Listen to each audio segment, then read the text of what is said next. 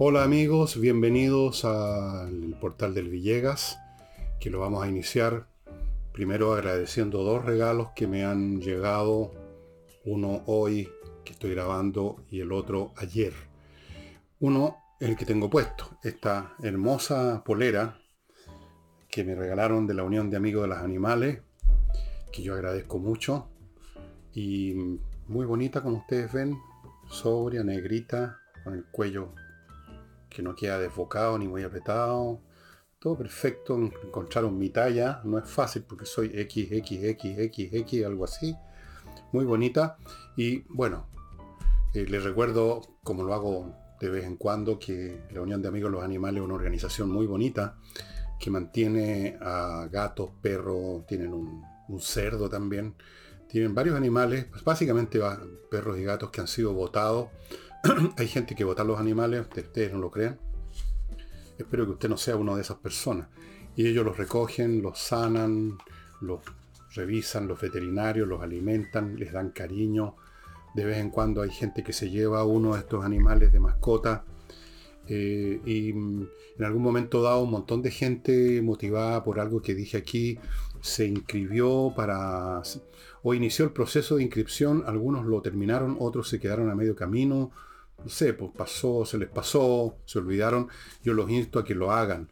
Em, ser amigo de una institución como esta, que uno ve lo que están haciendo, uno ve en qué se transforma el dinero, no como en otras instituciones del Estado, especialmente que uno no sabe nada.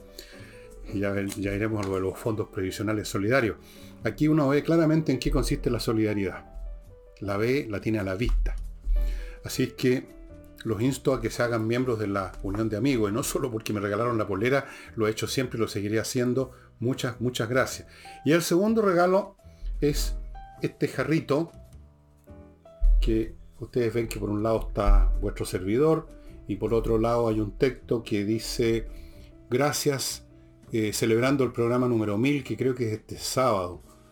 Eh, no voy a hacer nada especial, dicho sea de paso, no, no porque el número 1000 sea redondo, o como dirían los periodistas, porque vas a pasar la barrera. Todo es una barrera. No, no voy a hacer nada que yo sepa. Em, un comentario, nunca imaginé que iba a llegar a tener em, algún éxito este programa, que iba a tener alguna audiencia, que iba a servir de algo. Yo creo que ha servido de algo, por lo menos para algunas personas. Em, gente que por ejemplo me dice que ha comprado y está leyendo y está disfrutando un libro porque yo lo mencioné en algún programa, esas cosas me contentan mucho porque así me hago, me siento útil. Me siento útil, así de simple. Y este jarro, bien, por supuesto, lo vamos a usar. Y muy agradecido a la persona que se molestó incluso en venir a mi casa a tocar el timbre para dejarme este jarrito. Y el sábado entonces es el episodio 1000, pero no voy a hacer nada, no voy a tirar chaya, ni voy a disparar unos fuegos artificiales, voy a hacer el programa como siempre. Probablemente ni me voy a acordar que el programa 1000. Y ahora lo más importante, creo yo. ¿Se acuerdan ustedes de este niño Renato, esta guagua que tenía un problema grave de salud, que necesitaba un remedio carísimo? Y yo inicié, no, no solo yo, otros también, una campaña para juntar plata. Y eso aparentemente funcionó. No he tenido más detalles, solo sé que ha funcionado. Pero aquí me ha llegado otro caso igual y ustedes están viendo la foto de la familia con la guagua. Esta guaguita que tiene dos meses se llama Ignacio y también tiene este problema llamado atrofia muscular espinal tipo 1. Atrofia muscular tipo 1 es muy jodido, de repente no pueden respirar. Y necesita un medicamento que se llama Solgens Ma. Solgens Ma, que es lo más caro del universo. Y bueno, todos podemos ayudar aunque sea con unas pocas lucas. Y 2, 3 lucas, 5 lucas, 10, 20, multiplicado por 1000, por 5000 personas, hacen una diferencia. Espero que estén viendo los datos. Si no salen en este momento a mi derecha, se los voy a, decir yo para que los anote.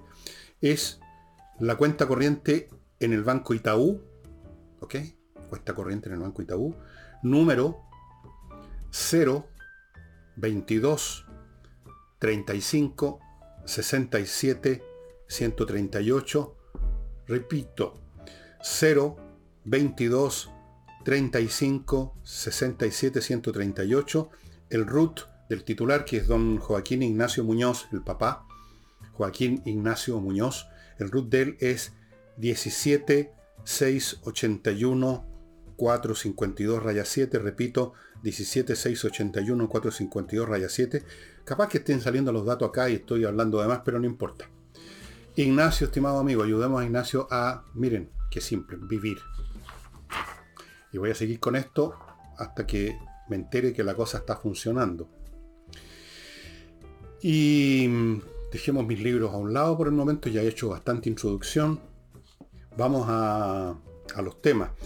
El señor presidente de la República, el excelentísimo presidente de la República, Gabriel Boris Font, dio a conocer en cadena, cadena nacional, no cadena, la otra cadena, cadena nacional, su plan de pensiones. Vamos a lo esencial, sería una especie de sistema mixto, que ya es un sistema mixto en el fondo, no es ninguna novedad, con un componente personal que es el 10% y uno de 6% adicional, que es mucha plata, para un fondo de solidaridad usando las palabras del propio Boric, es un sistema con más solidaridad, vamos a ver qué significa el término en realidad, más Estado y sin AFP. La AFP desaparecen del mapa, lo dijo de Frentón, o por lo menos desaparece su nombre. Ahora se van a llamar inversores de pensiones privadas. O sea, la AFP X ahora se va a llamar inversores de pensiones privadas, donde usted hace lo mismo que hace ahora. Pone su 10% y ellos se lo, se lo multiplican como ha ocurrido siempre se multiplican, aunque en un momento dado puedan bajar por las bolsas, por la situación económica mundial. Pero recuerden una cosa muy simple, que esta gente que está contra estos fondos, que no entienden ni siquiera la tabla del 2 en materia de economía, no saben, y es que las inversiones operan a largo plazo. No operan de un día para otro. Y cualquier persona que tenga, que haya depositado regularmente en su sistema de AFP, tiene, incluso los que lo han hecho irregularmente, tiene más plata de la que puso es un resultado inevitable de que las inversiones tienen una rentabilidad en el largo plazo. Ahora se van a llamar inversores de pensiones privadas según si es que este proyecto es aprobado, por supuesto. Eh, dijo una serie de cosas que son simplemente mentiras, falsedades, que resultan de la manera como funciona la mente del señor Boris y la de todo su sector, por lo demás. Dijo que los chilenos estaban cansados. ¿De dónde sacó que los chilenos? O sea, consultó a todos los chilenos que cotizan o cotizaban en la AFP.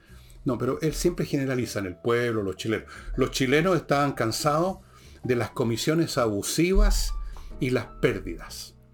Dos mentiras o dos errores descomunales. En primer lugar, el señor Boris no sabe nada de esto porque nunca ha trabajado en su vida. Ahora está supuestamente trabajando como presidente. Nunca trabajó. O sea, nunca cotizó. No sabe no ha abierto, nunca le ha llegado a su correo una, una cartilla con la información porque no ha cotizado en su vida.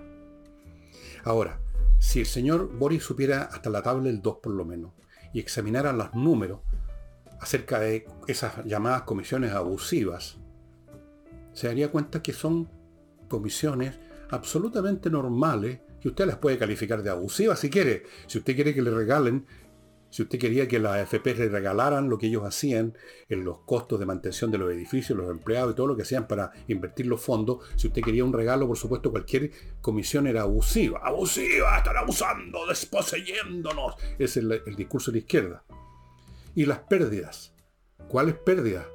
Quiere decir, Boris, de que en general el sistema generó puras pérdidas y no enormes ganancias para los cotizantes y para el país, porque se generó un tremendo fondo de capitales que permitió el desarrollo de este país mientras duró la concertación? No. ¿Por qué? Porque el señor Boris, como todo su sector, no piensa con números, con cifras y con argumentos específicos, sino que con clichés ideológicos. Entonces, toda la alimentación intelectual de Boris Perdón, perdón, el presidente Boris, para decir que los chilenos están cansados las comisiones, toda su alimentación espiritual consiste en el señor Mesina gritando no más AFP. Ese fue todo el argumento que llegó al cerebro del señor Boris. No más AFP. Basta con eso. Basta que Mesina y 200 o 1000 tipos se pasearan por las calles gritando no más AFP y ya era suficiente para probar que habían aquí comisiones abusivas, que el, el sistema estaba perdiendo plata, que le estaban robando a los cotizantes, etc. Mentira, no era así. Nunca fue así.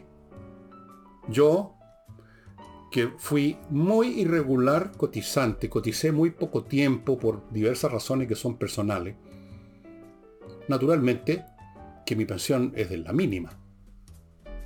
¿Qué me esperaba yo? Yo no me esperaba nada, por supuesto, no se me ocurriría reclamar de que me desposeyeron, porque yo deposité unos pocos meses mientras trabajaba en una agencia de publicidad, porque a mí me lo hacían por mí, y después de eso yo trabajaba a la libre, con boletas, qué sé yo, naturalmente. Pero aún así, lo que me depositaron en esa empresa en que trabajaba creció varias veces. Claro, lo que pasa es que dividido por la cantidad de años que supuestamente yo voy a vivir, me da una pensión muy pequeña. Pero no no es culpa del sistema, no me robaron. No, no perdí plata, gané plata. No mucha porque puse poca, pero gané.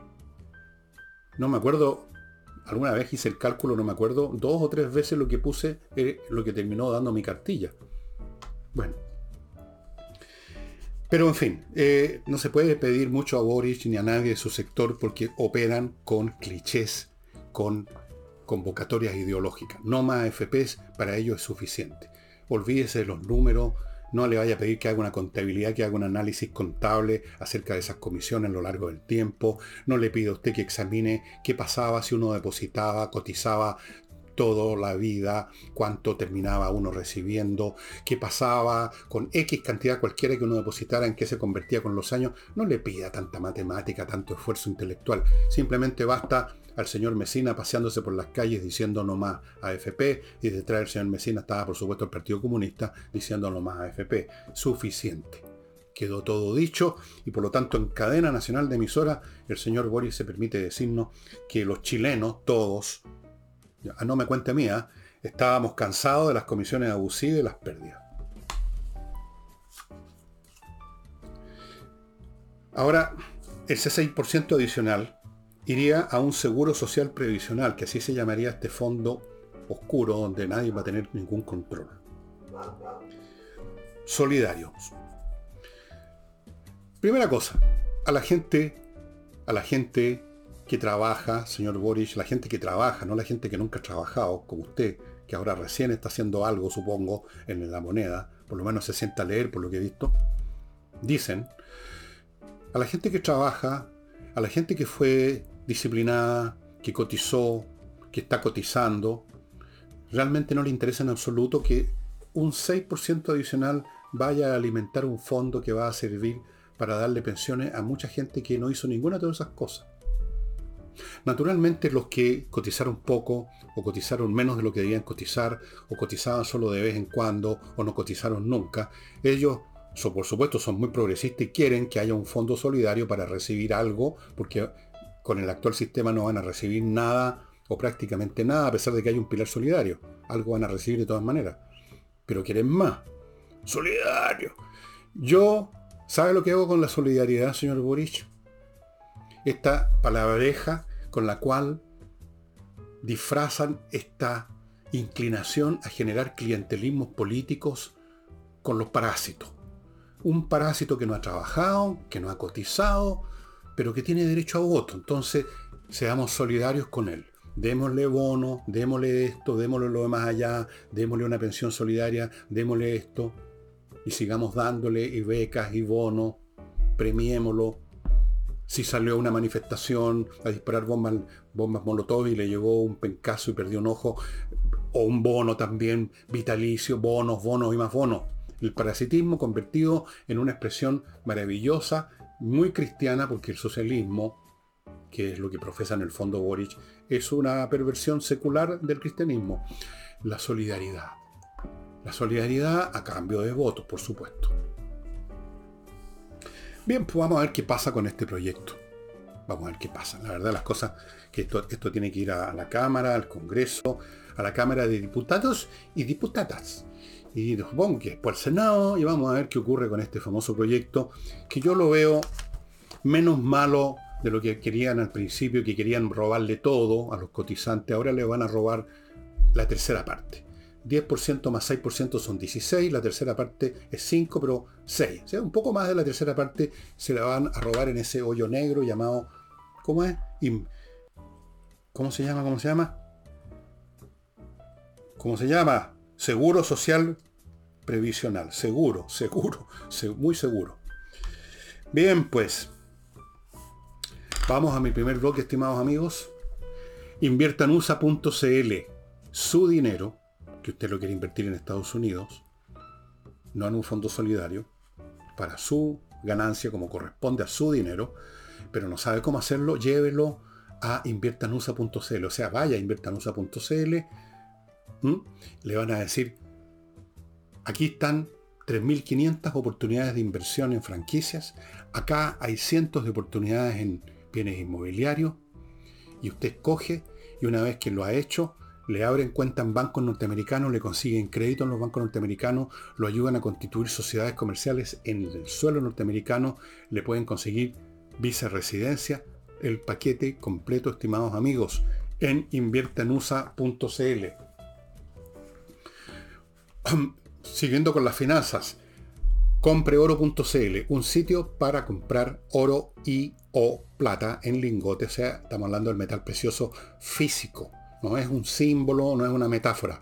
El lingote de oro, el lingote de plata, 99,9% pureza, certificado por la Universidad Católica, usted lo tiene en sus manos como porque es una cosa física, no está sujeto a los vaivenes de las bolsas. El oro y la plata nunca han perdido su valor, tienden más bien a subir, son apreciados en todas partes del mundo. Si usted lo necesita vender, no va a tener problema para encontrar un comprador.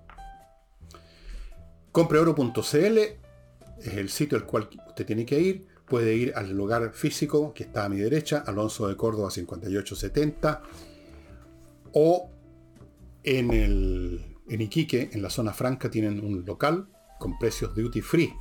Continúo con muebles de Mr. Bud.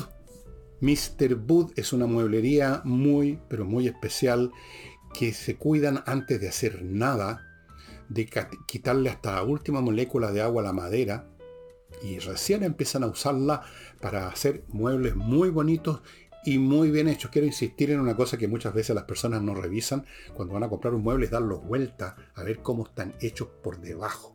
Si hay algo debajo de la, de la capita, si, si, la, si los resortes, si las bandas, si todo la, armazón de madera está bien hecha. Y esto es lo que ocurre con Mr. Wood, que están bien hechos y son bonitos. Si usted está pensando en comprar nuevos muebles, cambiar los que tiene, un comedor más grande por uno más chico, uno más chico por uno más grande, un sofá, un diván, lo que sea, entre primero a Mr. Wood y vea lo que ahí está disponible. Y termino este bloque con mi climo, que ya saben, instala la mejor climatización del universo y lo hace acá en Chile. Vienen calores tremendos este verano, cada verano vienen más y más calores, más fuertes y más días de calor. Y el, calor no hay manera de arrancarse, salvo que usted tenga clima. Y va usted a tener la temperatura que quiera. 18 grados, 19, 20, 21, 22, 23. Rico, el aire filtrado, conexión a internet. Espectacular. La climatización del siglo XXI. Doña Carol Cariola renunció a su candidatura como presidente, presidente, presidenta, presidenti, no sé cómo decir, de la Cámara de Diputados. Diputados. Eso incluye a las mujeres también. Porque no iba a salir elegida. Está claro, los demócratas cristianos no iban a votar por ella. Y entonces el Partido Comunista se dijo, no sé si lo dijo Telier o quién lo dijo, pero el Partido Comunista. En el fondo, el Partido Comunista es una sola entidad dijeron, este es un veto a nuestro partido.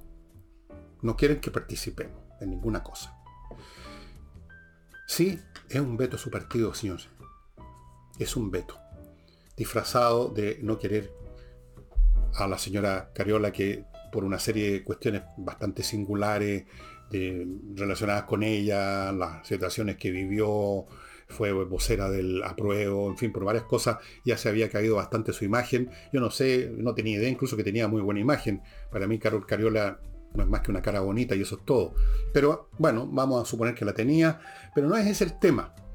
No creo que se haya vetado a doña Carol Cariola, sino que efectivamente se vetó al Partido Comunista.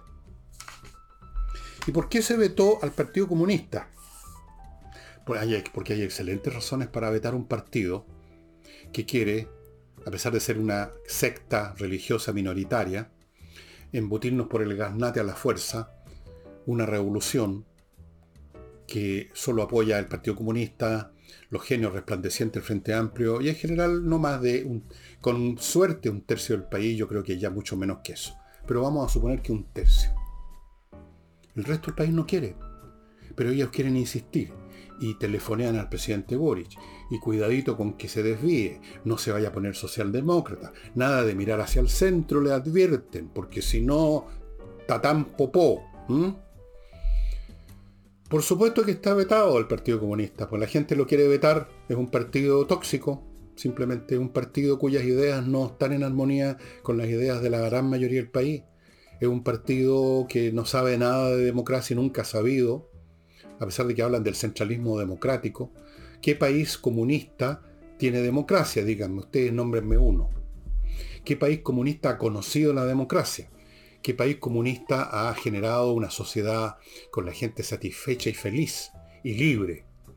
Ninguno.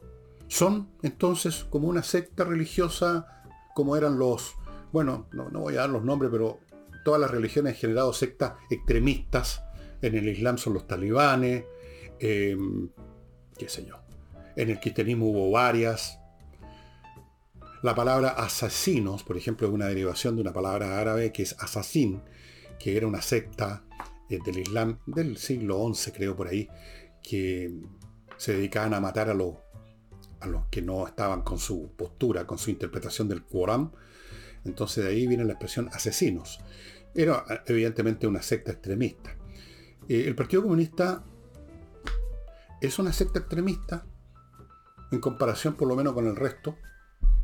Y sus políticas, sus ideas, sus convicciones, sus acciones, sus intrigas, sus manipulaciones, tras cartón, camuflada, como se pasó para el octubre del año 19, han llevado a mucha gente a considerar que hay que vetar al Partido Comunista.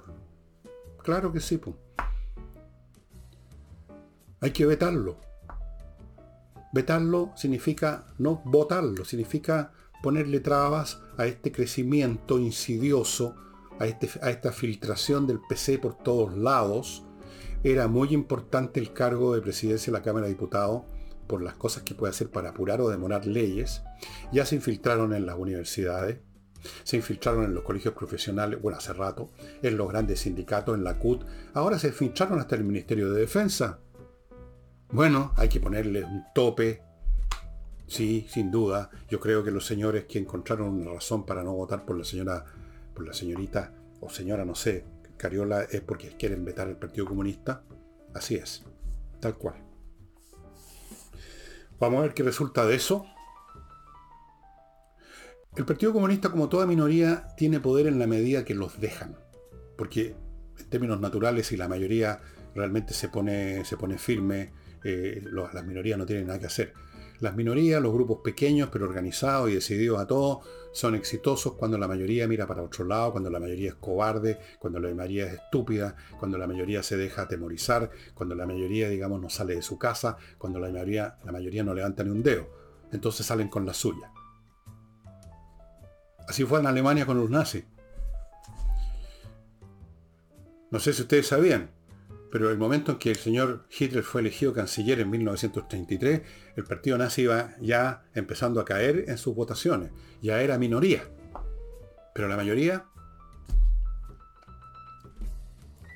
como esa frase del dramaturgo, no me acuerdo el nombre que dijo respecto a los nazis, primero se llevaron a, los campos de concentración o a los campos de exterminio a los, a los opositores, pero como yo no era opositor, no me importó.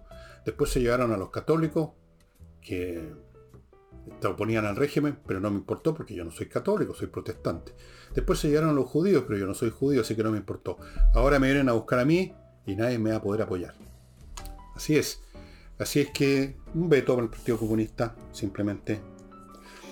Y pasando al señor Montes, que es el ministro de Vivienda, no sabía que el señor Montes era ingeniero o arquitecto, pero en fin, es el ministro de Vivienda, está preocupado por esta toma de este fondo en Quillota, que fue increíble porque es una toma a un nivel de cientos de hectáreas y cientos de personas que armaron camino, que, o sea, una cosa increíble, o sea, como que no hubiera estado, que es lo que he estado diciendo, que este, el Estado chileno está en proceso de extinción. Parece que el señor eh, Monte, sin decirlo de esta manera, acepta que eso es lo que está ocurriendo porque dice que esto no se puede aceptar. Pero lo aceptaron. ¿ah? Es como esas personas que uno las insulta o les dice una cosa pesada y dice no te voy a aceptar eso. Pero ya lo aceptaron. Uno se los dijo y ahí se quedan. Lo aceptaron. En este gobierno han aceptado lo de la macrozona sur. Bueno, también los gobiernos anteriores, por cierto. Han aceptado la inmigración masiva todos los días, incluyendo cien, miles de delincuentes. Ya no hay delito en Chile en que no participan y a veces en forma total del eh, extranjero. Lo han aceptado. Han aceptado la ruina de la economía chilena. Han aceptado que se está yendo los capitales. Han aceptado que se está yendo la gente. Han aceptado muchísimas cosas. Así que, ¿por qué no iban a aceptar que yo no sé quién ni cómo se toman un fondo completo y lo empiezan a lotear? Sí que, pero el señor, el ministro de la vivienda, dijo que esto había que hacer algo al respecto. Sí, pero ¿qué? ¿Decir que es inaceptable?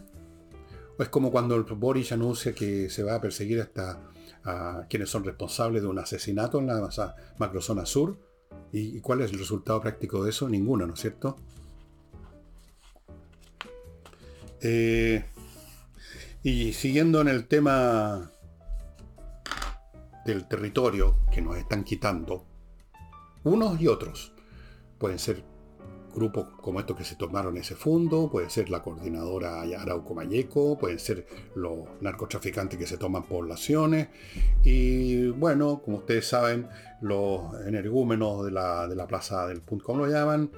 Eh, la plaza cero, el punto cero, eh, obligaron primero, no obligaron, sino que motivaron a, a retirar la estatua del señor general Manuel Baquedano, y ahora la alcaldesa de Providencia nos anuncia que se va a retirar la base, el plinto que llaman, la base, lo que queda, que está rayado entero, por supuesto, que es la forma que tienen de expresar sus grandes pensamientos los manifestantes, rayando, meando y defecando por, en todas partes. Lo retiran. A mí no me parece muy bien, voy a repetir lo que dije cuando retiraron lo de Baquedano, me parece una rendición me parece que es una rendición.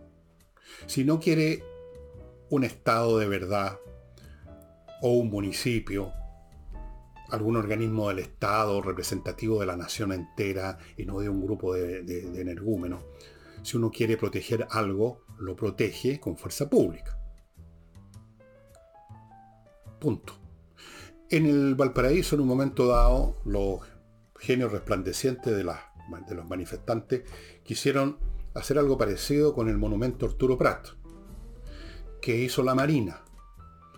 Rodeó el monumento, entiendo, en un momento dado, no sé cómo estará la situación ahora, con alambre de espino, con alambre de púa.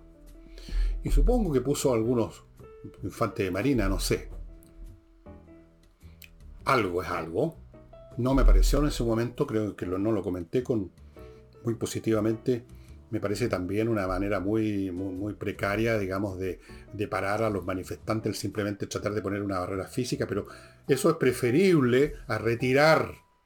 ¿Se imaginan ustedes el día de mañana a la Armada retirando el monumento con los restos de Prat y con todo a otro lado, porque resulta que van los manifestantes todos los días a pintarlo, a mearlo y a defecar encima?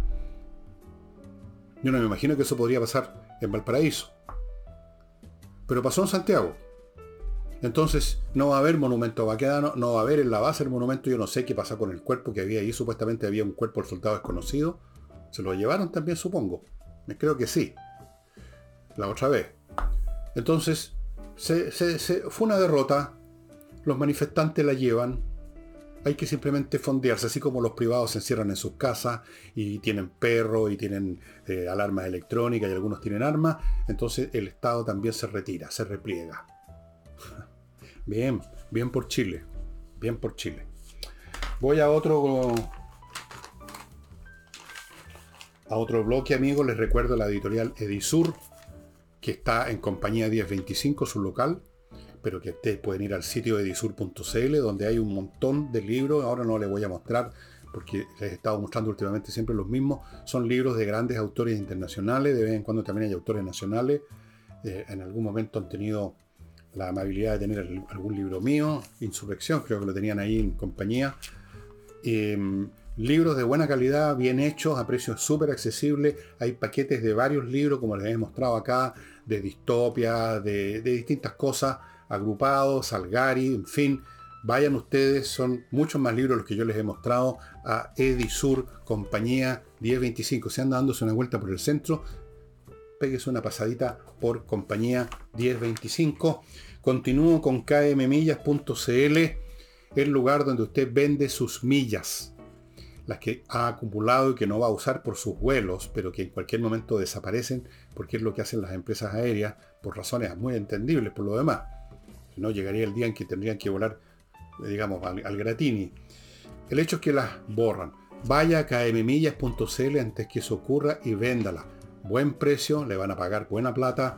Usted va a convertir un número que no significa nada en dinero y a la pasadita va a estar ayudando a la Unión de Amigos de los Animales. Cada la empresa, no usted, por cada milla que compra, que les compra usted, hay una pequeña cantidad que va a dar a la Unión de Amigos los Animales. Continúo con actualiza tu reglamento.cl, el sitio donde un grupo de profesionales actualiza su reglamento de edificios y condominios. Recuerde que esto tiene que hacerse muy pronto, el plazo se acaba y esto es obligatorio. Y no es llegar y llevar. Usted no agarra el reglamento y busca en el diario oficial dónde está en primer lugar, no sabe ni dónde está la nueva ley sobre esto. Déjele eso a profesionales que hagan el arreglo, que hagan la armonización entre su reglamento y la ley, de manera que usted pueda vivir como administrador o comité de administración en paz. Cualquier problema que haya en el edificio, el reglamento va a estar al día y no van a haber problemas con el reglamento también. Continúo con lifebalance.com, lifebalancechile.com, una empresa dedicada a entregarle a usted una guía alimenticia 100% personalizada. Olvídese de esas dietas que aparecen aquí y allá, que son para mucha gente, que alguien las inventó. No, esto es para usted. Van a su casa o a su oficina si quiere, con una serie de aparatos para graduar, para medir el peso, la densidad de grasa, todas las variables físicas importantes. Hablan con usted, averiguan qué es lo que usted desea conseguir averiguan cuáles son, han sido sus problemas de salud, qué fármacos está tomando, a lo mejor está tomando un antidepresivo, quizás está tomando algo para la presión. Y con todo ese cuadro, ellos procesan esta información y recién entonces le entregan una guía alimenticia 100% personalizada. lifebalancechile.com es la respuesta a esa necesidad suya de este verano no mostrar como yo una guata de embarazado, entre otras cosas. Y regreso a, lo que está viendo aquí. Sí, voy a volver a Carol Cariola porque a propósito de que ella no va a ser candidata a la, presidencia de la Cámara de Diputados, hizo una serie de observaciones que me gustaría comentar. Dijo que no es democrático, siempre la palabra democracia eh, en los labios de los comunistas, muy curioso, eh, el diablo vendiendo cruces. No es democrático hacernos desaparecer como opción, ni proyectar el futuro del país como si solo los que votaron rechazo vivieran en este país. En primer lugar, trate de no pronunciar tanto la palabra democracia, señorita Cariola, porque usted en el Partido Comunista no saben de democracia, no les interesa la democracia. Ustedes tienen otra concepción del mundo una concepción donde la política la maneja los iluminados, los avanzados, las vanguardias que son ustedes, los comunistas. Es cuestión que ver cómo se gobernaba, cómo se gobierna China ahora, cómo se gobierna Vietnam del Norte ahora, cómo se gobernaba la Unión Soviética. Si esto no es, no es cuestión de invención mía, es cuestión de agarrar un libro de historia y abrirlo. Primera cosa. Segundo, Obviamente que hay muchos chilenos que queremos hacerlos desaparecer como opción a los comunistas porque nos parecen malas sus opciones. Así como ustedes quieren hacer desaparecer el modelo neoliberal, nosotros queremos hacer desaparecer el modelo comunista. Me parece razonable, ¿no? Toda opción política quiere vencer y eso significa hacer desaparecer a la otra. O reducirla. o sea, hacerla desaparecer de la práctica en el fondo, ¿no? No se trata aquí de hacer desaparecer a la gente, se trata de hacer desaparecer su posibilidad de que impongan sus ideas. Y resulta que detrás de esto hay dos tercios del país, esto no es un capricho de cinco personas o de una junta, hay dos tercios del país, mínimo. Entonces cuando dice usted, Cariola, que no corresponde proyectar el futuro como si solo los que rechazarán viven en el país, no, claro que no.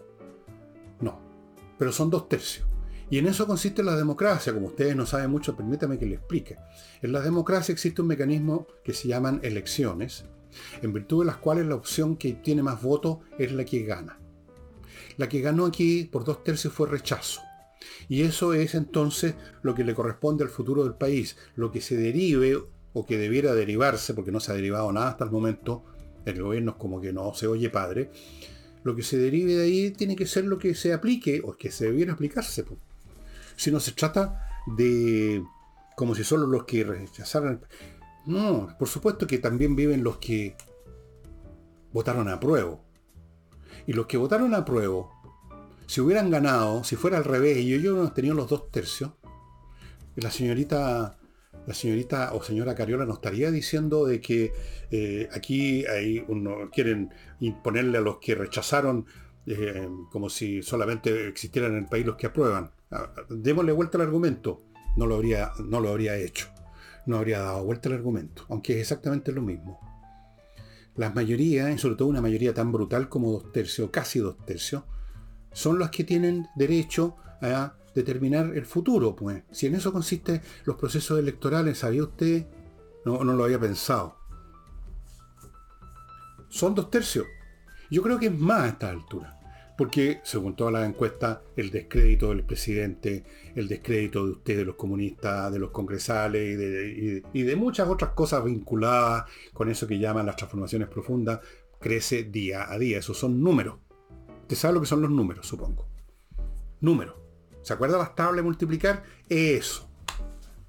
Entonces, no, me venga, no vengan a victimizarse, que es una cosa que les gusta tanto hacer, la victimización. Nos están anulando, nos están vetando, nos quieren hacer desaparecer como opción. Son ustedes los que nos quieren hacer desaparecer a los chilenos. Son ustedes los que quieren meternos por el garnate su programa. Son ustedes los que apoyaron la proposición constitucional que significaba el fin de este país tal como lo conocemos. ¿O no? ¿Quiénes son los que han querido imponerle al resto del país algo? Aquí fíjense usted, lo único que ha hecho el país el 4 de septiembre fue rechazar algo. No una propos no ha propuesto nada. esos dos tercios no propusieron nada para forzar al resto de los chilenos a seguir tal o cual agenda. Simplemente rechazaron una proposición. Sin embargo, eso le parece a la señorita o señora Cariola que es eh, como pasar por encima de ese tercio, de ese tercio que votó a prueba. No, no alcanzó el tercio. Bueno, ¿es usted demócrata o no? Pues no habló no partió hablando de la democracia. No es democrático hacernos desaparecer como opción. Es democrático hacerlos desaparecer si hay los votos suficientes para hacerlos desaparecer. Si ustedes nos hacen desaparecer a nosotros con más votos, de acuerdo, vamos a desaparecer nosotros. Pero veamos, contemos los votos primero. Vaya a contar los votos. Eh, voy a hacer una especie de ahora de paréntesis de vida social. El gran apitutado de Chile, uno de los grandes apitutados de Chile ha sido siempre, y es cuestión de ver su currículum, que más que currículum de repente parece un prontuario, dice gente mala, yo no digo eso. Nicolás Izaguirre, lo están candidateando ahora para el Banco Interamericano de Desarrollo. El hombre ha pasado por muchos pitutos internacionales, es el típico señor de pantalones de tela inglesa o medio bolsudo, que está en todo y siempre con una sonrisa y siempre conoce todos los gestos técnicos. Alvid. Este fue el señor que en su calidad de ministro de Hacienda firmó un contrato a futuro con los chinos de 20 cobre que le significó al país la pérdida de miles de millones de dólares en su momento. Pero hay que premiarlo mandándole al Banco Interamericano de Desarrollo. Este es el señor. Con, el, con perdón, señora Delfina Guzmán, que yo sé que usted quiere matar a los que no están de acuerdo con su hijo, pero en fin, este es el señor que cuando fue ministro de Educación en el gobierno de Bachelet 2.0, el peor gobierno, uno de los peores gobiernos de la historia, como ministro de Educación, dijo que su gran solución para mejorar la educación en Chile, en un país, país con déficit cognitivo, como ustedes saben, su gran solución era sacarle los patines a los que les va bien, sacarle los patines a los que sacan buenos puntajes, sacarle los patines a los que, fíjense, son tan, son tan canajos, tan canallas, que han estado en buenos colegios, han estudiado, sacan buenos puntajes, llegan a la universidad y se convierten en profesionales. Hay que sacarle los patines.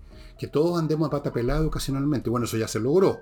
En este momento no hay patines en Chile. No hay que sacarle los patines a nadie porque los patines los botaron a la basura. Ya no hay educación en Chile hace rato. Así que ya no hay que sacarle patines. Pero esa es la frase de un ministro de Educación. Bien, entonces yo le pregunté a una persona, que no voy a dar su nombre, cómo se explicaba que, que un individuo con este currículum que algunos llaman prontuario, pero eso es gente mala, yo no estoy de acuerdo con esa calificación. Una persona mala que dijo lo único bueno que tiene eh, Nicolás Seguirre es su mamá, Delfina Guzmán, que fue una gran actriz. Era divertida, sí. Ahora no sé cómo está. Ahora nos promete la muerte a todos los enemigos o todos los adversarios o todos los que nos están palmoteando a su hijo. Así que yo supongo que entro en su lista negra. Bien, la pregunta que hice yo, ¿cómo, cómo, cómo pasan estas cosas? Y me explicó o me, recordó, porque yo lo sabía, pero se me había olvidado una cosa muy simple. Todo depende del medio en que uno se mueva. Claro, sí es muy simple. El Seguirre se movió toda la vida haciendo uso de su apellido vinoso, supongo, de sus contactos sociales, ya de familia, se movió en los ámbitos del poder y de la política, y eso significa que los contactos que uno tiene en los ámbitos del poder son con gente con poder son la gente que nos van a dar algo a nosotros, nosotros le vamos a dar algo a ellos después. En ese mundo los intercambios son de ese nivel. Los favores mutuos son de ese nivel. No son de nivel, oye, consigue una peguita a mi sobrino que es medio hueón, consigue una peguita en el banco. No, eso es de otro nivel. En el nivel de arriba, oye, consígueme un puesto eh, en el BID. Claro, si es muy simple. Usted y yo nacimos en un nivel de clase media con cueva, que nos hemos sacado la cresta toda la vida trabajando, em, y nos conocemos, y conocemos, nos mueven en un medio en que hay otra gente igual a nosotros que tampoco puede hacernos favores tales como conseguirnos un pituto en el BID. Nos pueden conseguir el pituto para el sobrino weón, digamos. Conseguirlo, oye, conseguir una peguita a este cabro que en medio, ah, pero bueno, pero es buen cabro.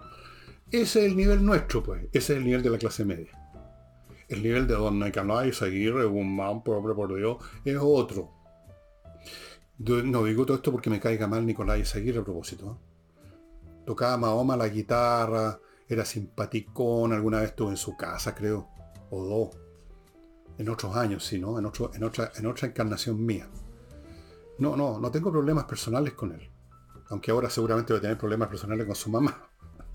Es un tema de cómo se mueven estas personas a pesar de que cuando tienen cargos en que tienen que tomar decisiones meten las patas hasta, hasta, hasta donde no se usa, como esta, esta venta futura a los chinos. Pero nunca más se habló de eso. Es un poco lo que pasa con la Carolina Toá y la plata que perdió miles de millones. Eh, la Municipalidad de Santiago tampoco nunca más se habló de eso. Parece que esas cosas cuando uno tiene, eso es, ve, ve señor la diferencia que hace moverse cierto círculo. Si usted clase media en una empresa hace que la empresa pierda miles de millones usted, digamos, poco menos que lo fusilen. Si usted es política, no pasa nada. Usted se retira un tiempo al exilio, al silencio, a escribir su memoria y luego vuelve ministro. Bueno, don Nico, don Nico volvió, va a volver quizá de, al, Banco Interamericano de Desarrollo, hombre, por Dios. Ya estuvo en el FMI, entiendo, no, si se mueve bien. Esta gente se sabe mover. Están donde hay que estar están donde hay que estar. Hay una vieja frase que se la atribuyen a los radicales, que eran los grandes cuchareros del pituto hace muchos años, hace casi un siglo. Entonces se dice que los radicales decían, no me des plata, sino que ponme donde hay. Yo me encargo de cucharear. Eran los grandes cuchareros. Bueno, pero eso es un plano Mahoma nomás, el plano a nivel Estado. A un nivel más elevado se mueve Nico, evidentemente, y yo le deseo, le deseo mucha suerte en, su, esto y que, sea mencionado. Y trate, eso sí, de no eh, hacer contratos a futuro con los chinos con el BID. O, ah, tenga cuidado esta vez, ¿no? Bien, eh, paso ahora a mi último bloque antes de mostrarles el libro que tengo, que es un libro que les va a interesar, creo yo. Notariospress.cl, amigos, ya saben, no se instale más en una notaría por horas de horas. Simplemente instales unos minutos frente a su computador, entra a la página notariospress.cl y ahí rápidamente, por eso se llama Notario Express, usted llena los datos del papel que quiere, ellos lo procesan y luego lo llaman para ir a la notaría unos pocos minutos a firmar y retirar el papel. Lo mejor que hay, yo ya lo probé, funciona estupendo. Sigo con SMF, Soluciones Masterfloor Limitada, una pyme que se dedica al tema de los suelos, de los pisos desde el año 2001.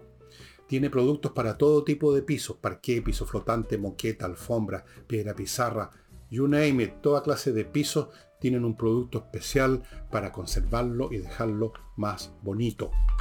SMF. Aquí están a mi derecha el mono con la dirección. Continúo con Eudora Vinos, que lo invita a que se haga socio del club Eudora Vinos y se dé el gusto de recibir todos los meses una bolsa con dos o con tres botellas, depende del plan que usted escoja, de vinos excepcionales, como este de Divino Petit, que es un Petit Syrah Petit Verdot del año 2019. Uy, ay, ay, 2019 en Colchagua hicieron 2.200 y tantas botellas. O sea, son vinos excepcionales. Usted recibe dos no iguales, ¿ah? no dos divinos. Un divino con otra botella de tinto de otra marca excepcional, puede ser un blanco excepcional. Todos los meses todo cambia. Y eso es lo rico de esto, de hacerse socio de que uno prueba vinos fantásticos, fantásticos, una vez al mes por lo menos dos o tres botellas que eso le va a durar por lo menos a la hora, para la hora de almuerzo, ¿no es cierto? No, un poco más. Almuerzo y comida. Eudora Vinos.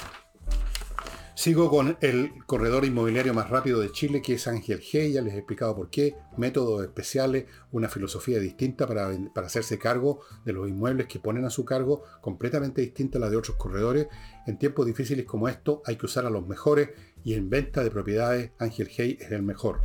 Y les cuento que en ajedrez, espacioajedrez.com, les queda muy poco de estos productos que están liquidando a precios ridículos. Y digo ridículos porque estamos hablando de descuento de alrededor del 40% en algunos casos, en otros del 30%, en otros más del 40%. Productos individuales o con otros, formando un combo, también con rebaja. Espectacular, vaya ya amigo antes que se acabe los precios se van a mantener, pero el stock no se va a mantener. De hecho, se está achicando rápidamente. Entre espacioajedrez.com y averigüe de los cursos. Los cursos, estimados amigos, son espectaculares. Se lo doy garantizado y firmado para los niños, para adultos, hombres, mujeres, viejos, jóvenes. Da lo mismo las edades, da lo mismo su nivel de juego. Si usted es un jugador ahí nomás, va a aprender más. Si usted apenas sabe jugar, va a aprender a jugar mejor para todo. Y todos se van a entretener, es un gran profesor muy entretenido y para los niños además les forma la disciplina mental que va a hacer que multipliquen sus capacidades originales y eso les va a servir para toda la vida. El libro que les voy a mostrar viene muy a cuento en estos tiempos que vivimos, donde no solo tenemos una guerra en Europa, que, que nadie se la esperaba, sino que yo, Fernando Villegas, les pronostico que pronto vamos a ver más eventos bélicos en este mundo, las cosas se están sobrecalentando, muchas situaciones que se estuvieron pateando por años, lo mismo que ocurrió antes de la Primera Guerra Mundial, van a llegar un momento en que van a explotar, ya están explotando en Europa. ¿Quién hubiera imaginado una guerra en Europa? Como, además como la que estamos viendo. ¿Quién hubiera imaginado a los rusos bombardeando y demoliendo ciudades completas, tratando de dejar a los ucranianos sin eh, plantas de energía eléctrica para que se mueran de frío en el invierno? Está llegando el invierno allá, el hemisferio norte. ¿Quién se hubiera imaginado eso? ¿Quién se hubiera imaginado una guerra en que ya van algo así como 70.000 soldados rusos muertos? No sé cuántos ucranianos deben haber, por lo menos no, la mitad como mínimo. Miles y miles de muertos civiles, militares, ciudades demolidas. Y vienen otros episodios. Bueno, ¿por qué pasan estas cosas? ¿Qué es lo que se acumula que produce un estallido tan brutal, tan contrario a lo que podríamos llamar en el sentido común? Véanlo en este libro, que trata de una guerra que fue, yo diría, la Primera Guerra Mundial, que está bien documentada, que fue la guerra del Peloponeso entre la coalición que comandaba Atenas y la coalición que comandaba Esparta, la guerra del Peloponeso, una guerra como ninguna otra de Victor Davis Hanson, muy basado por supuesto en la guerra del Peloponeso Tucídide, el historiador contemporáneo de esa guerra ateniense, cómo los atenienses y los espartanos pelearon en la guerra del Peloponeso. Él está concentrado en esa parte. ¿Cómo era? Porque fue una guerra en todos los sentidos, no solamente hubo batallas entre ejércitos, hubo guerras civiles, hubo asesinatos, hubo plagas, hubo pestes, hubo crímenes individuales, hubo traición, hubo todo. Fue un descalabro para el mundo helénico, un descalabro brutal. ¿Y cómo partió eso? ¿Cómo se llegó a eso? Es impresionante, muy impresionante. Yo les recomiendo que se compren en algún momento La Guerra del Peloponeso de Tucídides y este libro, los lean los dos en paralelo. Es muy interesante ir a hacer ese ejercicio. Y aquí están todos los aspectos, como dice Hanson, que iba a ser de una guerra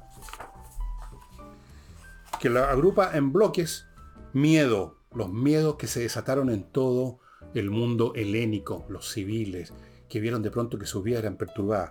Fuego, los incendios, el terror, las enfermedades, las batallas, los muros, los barcos, batallas navales, ruina, el clímax, el clímax de la guerra. Aquí está el primer capítulo, ¿por qué Esparta luchó contra Atenas? Aquí está yo lamentablemente les digo que leyendo este libro y leyendo sobre la Primera Guerra Mundial y sobre la Segunda y sobre muchas otras guerras, la Guerra Civil Americana también sirve de ejemplo, uno ve cómo por un curso de años ciertas situaciones se van postergando, los problemas se van pateando para adelante, se patea el tarro, eh, las soluciones son a media, los arreglos son a media, eh, los odios, las diferencias se van acumulando y llega un momento en que estalla la guerra donde todo el odio, la rabia, los resentimientos, los conflictos acumulados explotan en una sola explosión brutal. Y eso es lo que creo que estamos viendo ahora en el mundo y por eso no me extrañaría que tengamos un conflicto por el lado de Corea del Norte, otro por el lado de Irán, otro por el lado de China. Yo creo que hay dos o tres conflictos más que están acumulándose las tensiones y pueden dar lugar, espero que estar equivocado, en el curso del próximo año o siguiente, o sea, pronto ya, a un nuevo conflicto militar, sin contar lo que ya está pasando en Ucrania y en qué podría desembocar si ya definitivamente Putin y su gente pierden la cabeza y recurren al arma nuclear.